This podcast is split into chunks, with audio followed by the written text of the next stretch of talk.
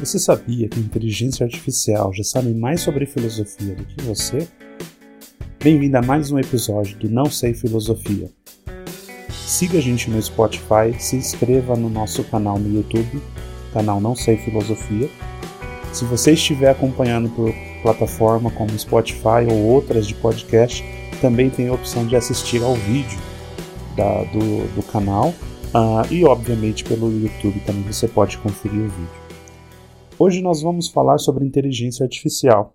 Nas últimas semanas, esse é um tema que tem tomado conta da internet, né?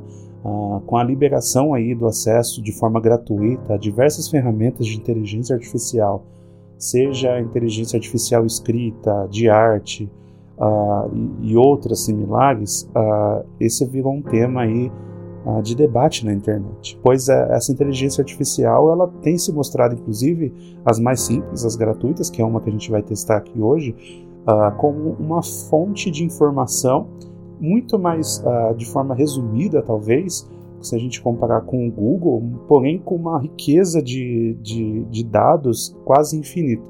Então, muitas das perguntas que a gente faria talvez para o Google e teria que buscar resultado, ela consegue trazer para você de uma forma aí resumida, concisa e, em muitos casos, confiável. Óbvio que a gente vai entrar um pouco mais na discussão hoje aqui para entender o quanto que ela pode ser útil, né?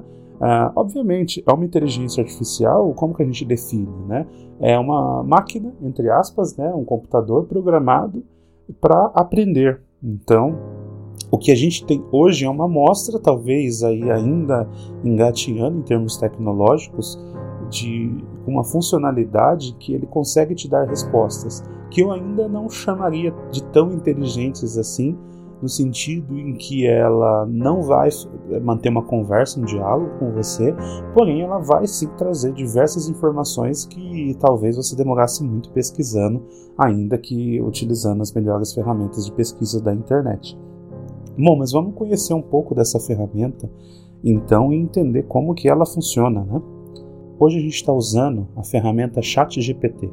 É uma das ferramentas gratuitas. Para você ter acesso, você vai precisar fazer um cadastro é, no site, é, colocando os seus dados como e-mail e telefone para fazer verificação. Então, já aqui já vai o alerta, né? Caso você não queira fornecer esses dados, você provavelmente não teria acesso à ferramenta. Uh, é importante também mencionar que existem ferramentas pagas que são que têm funcionalidades adicionais. Hoje a gente está utilizando aqui uma gratuita que qualquer pessoa tem acesso. Então, uh, algumas funcionalidades talvez fiquem mais limitadas. Como que funciona basicamente essa tecnologia? Você vai escrever uma pergunta, um comentário, algo do tipo, ou fazer um pedido, e ela vai te responder. Então, eu posso come começar com uma pergunta simples, como qual o seu nome? E aí é onde aquilo que eu comentei da limitação, ela vai responder basicamente: Meu nome é ChatGPT, sou um modelo de linguagem treinado pela OpenAI. Então ela dá uma resposta simples. Existem outras inteligências que dão umas respostas mais elaboradas, sugerindo até nomes fictícios, para que você tenha uma outra experiência. Mas o nosso foco aqui hoje é falar sobre filosofia e como que ela pode nos ajudar a, a entender melhor essa área do conhecimento que tanto traz para gente essa necessidade do debate, né? Primeira pergunta que eu gostaria de fazer para ela é o que é filosofia? Então, o que a gente vai ver aqui na resposta? A filosofia é uma disciplina que busca compreender o mundo e a existência humana através da reflexão crítica e do questionamento. Ela abrange uma ampla gama de questões, incluindo a ética, epistemologia, metafísica, política e estética, e tem como objetivo a busca da verdade, da justiça e da sabedoria. A filosofia é uma das mais antigas disciplinas humanas, e tem sido influente na história da humanidade e nas várias áreas do conhecimento. Bom, eu já percebi que, a depender de como você faz a pergunta, ela pode responder de uma outra forma, como por exemplo, se eu colocar defina a filosofia, ela vai colocar então aqui é, de, uma, de uma outra forma, por exemplo, ver que praticamente a mesma pergunta com respostas diferentes, porém ambas respostas aceitáveis, eu diria, se você estiver fazendo, por exemplo, um estudo básico de filosofia.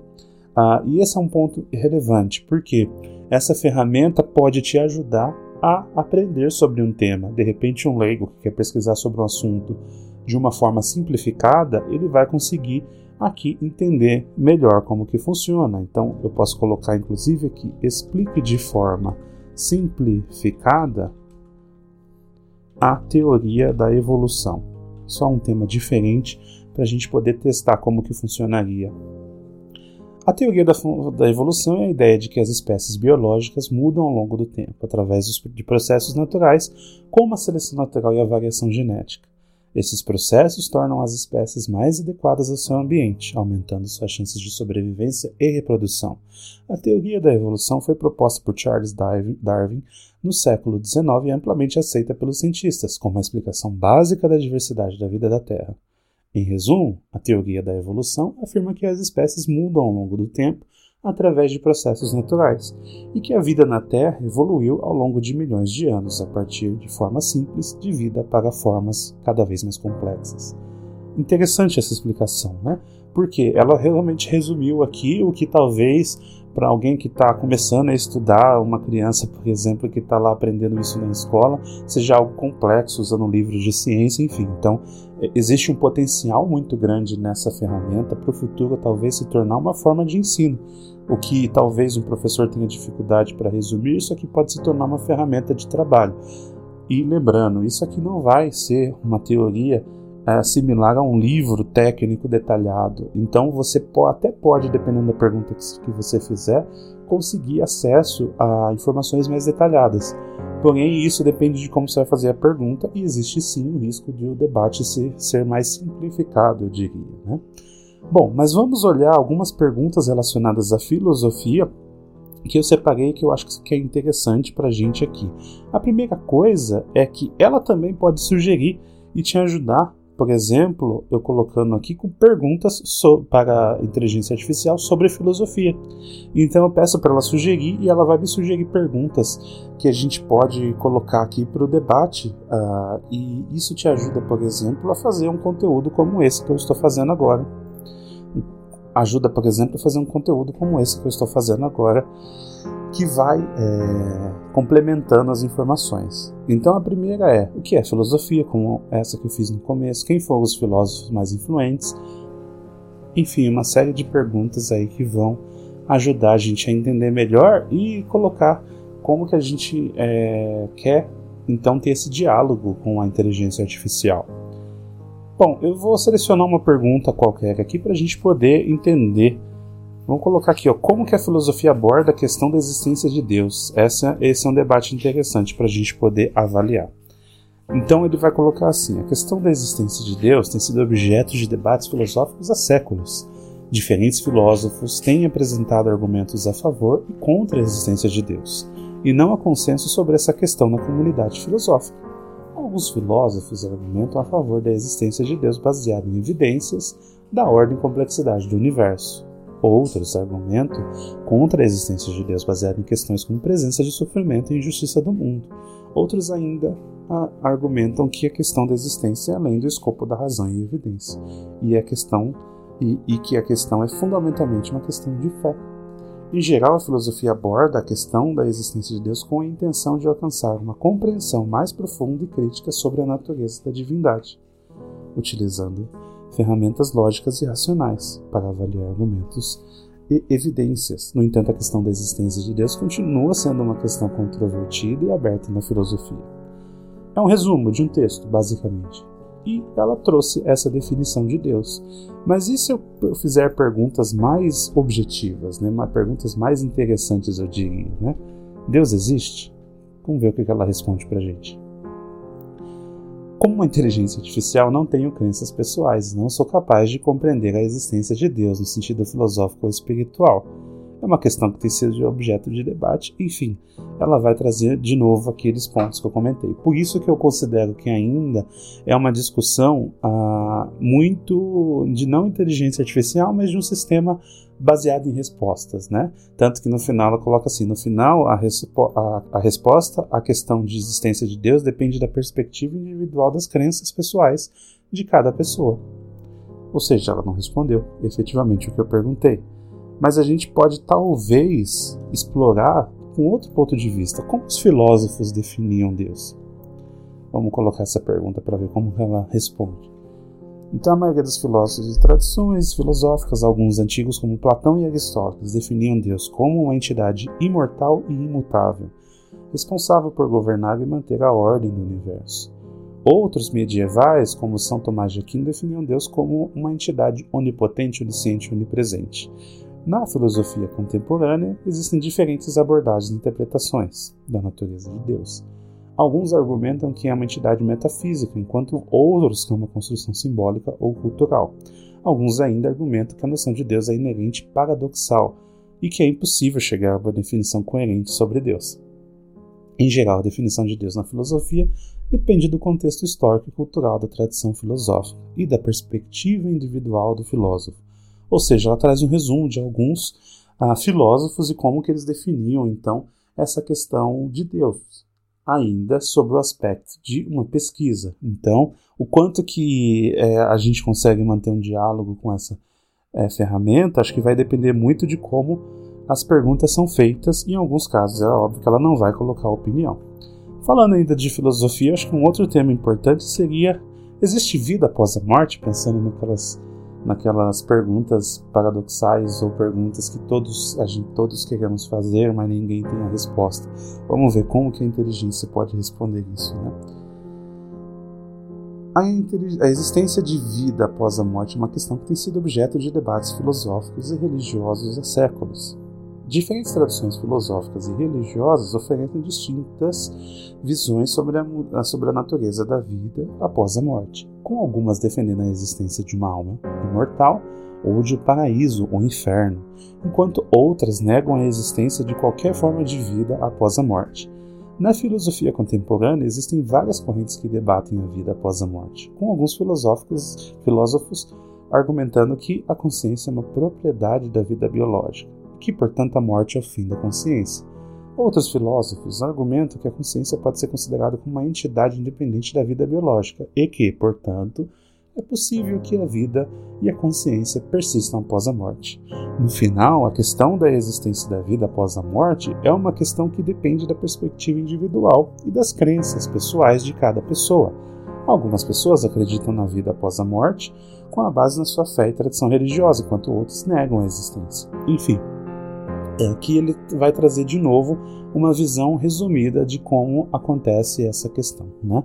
Então ela não vai chegar e falar ah, a resposta é essa, simplesmente porque também não existe uma resposta correta cientificamente falando e ela não vai tomar partido. Ainda sobre filosofia, eu acho que é interessante a gente falar sobre Nietzsche. É um filósofo que eu gosto bastante e aprender sobre ele com inteligência artificial é fácil. Uma pergunta que eu coloquei aqui é como Nietzsche definia a vida. Vamos ver o que ela coloca de resposta. Então ela traz os dados lá. Nietzsche, filósofo alemão, via a vida como um fenômeno que flui constantemente e mudando. Ele acreditava que a vida é uma força vital e criativa que se expressa na existência humana e que o objetivo da vida é encontrar o significado e propósito em meio a constante mudança e incerteza. Ele também argumentou que a vida deve ser vivida intensamente, sem medo da dor e da tragédia, que a liberdade e a independência são valores essenciais para a vida plena. Vamos ver Nietzsche pensava sobre religião. Qual a visão de Nietzsche sobre religião? Bom, ele tinha uma visão crítica e cética da religião especialmente do cristianismo. Ele argumentava que as religiões são instituições que cultivam a submissão à fraqueza e à negação da vida, e que elas são contrárias ao espírito livre e criativo da vida. Ele também acreditava que as religiões são fontes da hipocrisia e opressão, e que elas enfraquecem a humanidade, ao invés de fortalecê-las. Em sua obra, ele defende a necessidade de superar a religião e de encontrar outros modos de dar sentido à vida. Eu vou pedir, já que ela mencionou sobre as obras, quais livros de Nietzsche você me indica para aprender mais sobre sua filosofia? Vamos ver se ela consegue colocar algumas indicações. Se você está interessado em aprender mais sobre filosofia de Friedrich Nietzsche, alguns livros que indicaria incluem Assim falou Zaratustra, um dos livros mais conhecidos em de Nietzsche, que apresenta sua vida, sua, sua, sua visão sobre a vida, a moral, a religião e a natureza humana. Um outro livro, Além do Bem e do Mal, um ensaio que apresenta a filosofia moral de Nietzsche, incluindo sua crítica ao cristianismo e à moral tradicional, bem linkado com o tema que a gente falou da religião. Outro livro, A Genealogia da Moral, onde ele oferece uma genealogia da moral examinando as origens e o desenvolvimento da moral e argumentando que as moralidades são relativas e não absolutas. O Crepúsculo dos Ídolos, esse eu não conheço, um ensaio que examina a natureza da verdade, da razão e da cultura e que apresenta a filosofia de Nietzsche de uma forma acessível e direta. Bom, ele coloca que esses livros eh, dão uma introdução do Nietzsche e que é importante que é uma que Nietzsche na verdade é complexo e desafiador e é importante ler e estudar com atenção. Agora, se eu quiser que seja feito um resumo, né, faça um resumo breve sobre o livro Além do Bem e do Mal. Será que, ele, é será que ela é capaz de fazer um resumo desse livro? É interessante porque a gente às vezes precisa falar sobre algum tema, falar sobre algum livro ou entender sobre o que aquele livro fala, e essa ferramenta então ela traz a possibilidade de você ter isso de uma forma que você não precisa buscar em vários locais ao mesmo tempo. Então, falando um pouquinho sobre o resumo que ela trouxe aqui, né? Fala que o livro do, do Bem e do Mal, um livro escrito pelo Nietzsche, apresenta a crítica à moral tradicional, sua proposta de uma nova moral baseada na vida e na criatividade, argumenta que a moral tradicional, baseada em valores de humildade, submissão e a negação da vida, é enfraquecedora e opressiva. Então, né, conhecendo um pouco de Nietzsche, ele, fala nesse livro sobre a questão do cristianismo, que se você olhar, por exemplo, a visão da Igreja Católica no passado, é uma visão de humilhação, de humildade, que a pessoa precisa estar submissa a Deus, ela tem que se ajoelhar, pagar penitências e tudo isso, e que isso afeta a vida das pessoas e acaba não permitindo que elas vivam a, a vida na sua plenitude, né? Ele defende a necessidade de encontrar novos valores baseados em virtudes, coragem, como coragem, independência, alegria de viver, enfim, que a vida então tome uma nova visão moral, para que você tenha uma visão muito mais criativa e, e, positiva, vamos dizer assim, do que uma visão de que é, a vida é apenas o sofrimento, que ele vai existir, mas que você não tem que ficar olhando os dogmas de instituições religiosas para poder viver. Né? Muito interessante, então, é mais esse, essa visão aqui. Então, sim, apesar da, da IA não ter respostas ou talvez não ser exatamente aquilo que a gente espera quando a gente fala que está conversando com uma inteligência artificial, eu acho que ela está num caminho sim de ser desenvolvida nesse sentido, talvez de aprender com o que é falado. Com certeza, se eu fizer, fizer as mesmas pesquisas, ou se você fizer aí na sua casa as mesmas pesquisas que eu fiz aqui, você vai ter resultados diferentes a depender do contexto. Uh, e, e, ela ainda precisa desenvolver algumas coisas para poder a gente poder realmente classificar como inteligência artificial, porém ela é muito útil.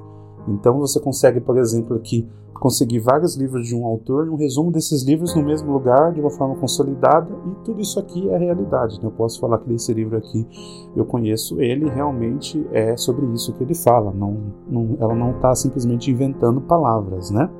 Bom, olhando ainda algumas outras opções, algumas outras formas da gente poder ver a inteligência artificial, vamos fazer alguma algumas perguntas sobre ela também ainda falando sobre filosofia e religião. Então, por exemplo, qual a diferença entre ateísmo e agnosticismo? Né? É uma pergunta relevante aí. Muitas pessoas confundem a, a esses dois pontos. Eu acho que é importante a gente poder é, entender a diferença deles. Né? Então, ela diz o seguinte, que o ateísmo e o agnosticismo são conceitos diferentes que se relacionam à crença ou não em Deus ou alguma outra forma de divindade. A diferença é, enquanto no ateísmo ele acredita que Deus ou qualquer outra forma de divindade não existe e afirma categoricamente que não há provas para comprovar a existência de um ser supremo. Já no agnosticismo, é uma posição de quem não tem certeza se Deus ou alguma outra forma de vida existe ou não. Os agnósticos argumentam que a existência de Deus ou de alguma outra divindade é uma questão que ultrapassa a compreensão humana, portanto, não pode ser afirmada ou negada com certeza. Em resumo, os ateus negam a existência de Deus ou de alguma outra forma de divindade, enquanto os agnósticos argumentam que é uma questão incerta ou desconhecida. Então é isso, eu acho que a inteligência artificial ela tem bastante a contribuir para a gente. no futuro, com certeza, isso vai se tornar parte da rotina. Talvez a gente, é, elaborando um pouco mais aqui no futuro, a, a, a, algumas profissões ou algumas situações de aprendizado, talvez até, né, exagerando um pouco, a profissão de professor vai ser revolucionada com essa ferramenta. Então é possível então você encontrar um, um, uma grande quantidade de conhecimento condensado aí em, em, poucos lugares e de uma forma muito mais simplificada e, e colocando exatamente o que você precisa algo que a gente talvez há, há 100 anos atrás, sem nenhum acesso à internet, era impensável, onde poucas, pouquíssimas pessoas teriam acesso a um livro para ler e poder fazer então uma pesquisa, então acesso à, à educação, ao ensino, ao conhecimento era muito, é, é, é, é, muito restrito a pouquíssimas pessoas, né? Você tem então a educação ampliando, o acesso a livros ampliando, depois vem aí outras ferramentas de educação até chegar à internet, onde a gente, né, com o Google talvez e com outros sites, a gente chega aí num ponto que todos têm, passam a ter acesso, e agora a gente vai numa terceira, vamos dizer assim, revolução, no sentido em que uh, o conhecimento agora ele já está direcionado para o que você precisa. Então você consegue ter acesso com, talvez no futuro, uma inteligência aprendendo quais são as fraquezas do seu conhecimento e podendo então contribuir para que você cresça. Então eu tenho uma visão bem positiva sobre essa inteligência. É óbvio que vai ter gente que pode usar isso aqui para outros objetivos, como por exemplo, ah, faz, fazer o meu trabalho, fazer o roteiro de alguma coisa, fazer um, enfim, substituir aí o trabalho, mas de alguma forma é importante que tenha uma análise por trás. E se a pessoa não tiver essa análise, não adianta nada simplesmente usar a inteligência artificial, porque no final quando ela precisar aplicar aquele conhecimento que ela julga ter, ela vai precisar ter aquele conhecimento. Né? A inteligência artificial então está aqui, eu diria, para ser uma das ferramentas para nos ajudar. Né? Provavelmente realmente vai evolucionar, revolucionar no futuro aí a nossa forma de aprendizado, de como a gente pesquisa, aprende e compartilha as coisas. Né? Eu espero que vocês tenham gostado.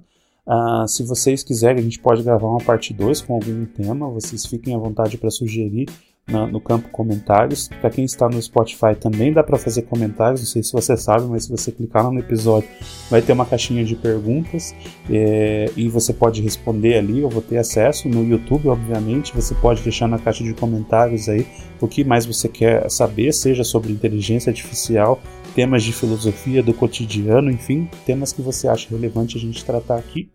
Agradeço por ter assistido até aqui, deixe o seu comentário, curta o vídeo, siga a gente no Spotify e compartilhe com seus amigos, pois esse é um tema muito relevante. Muito obrigado e até a próxima.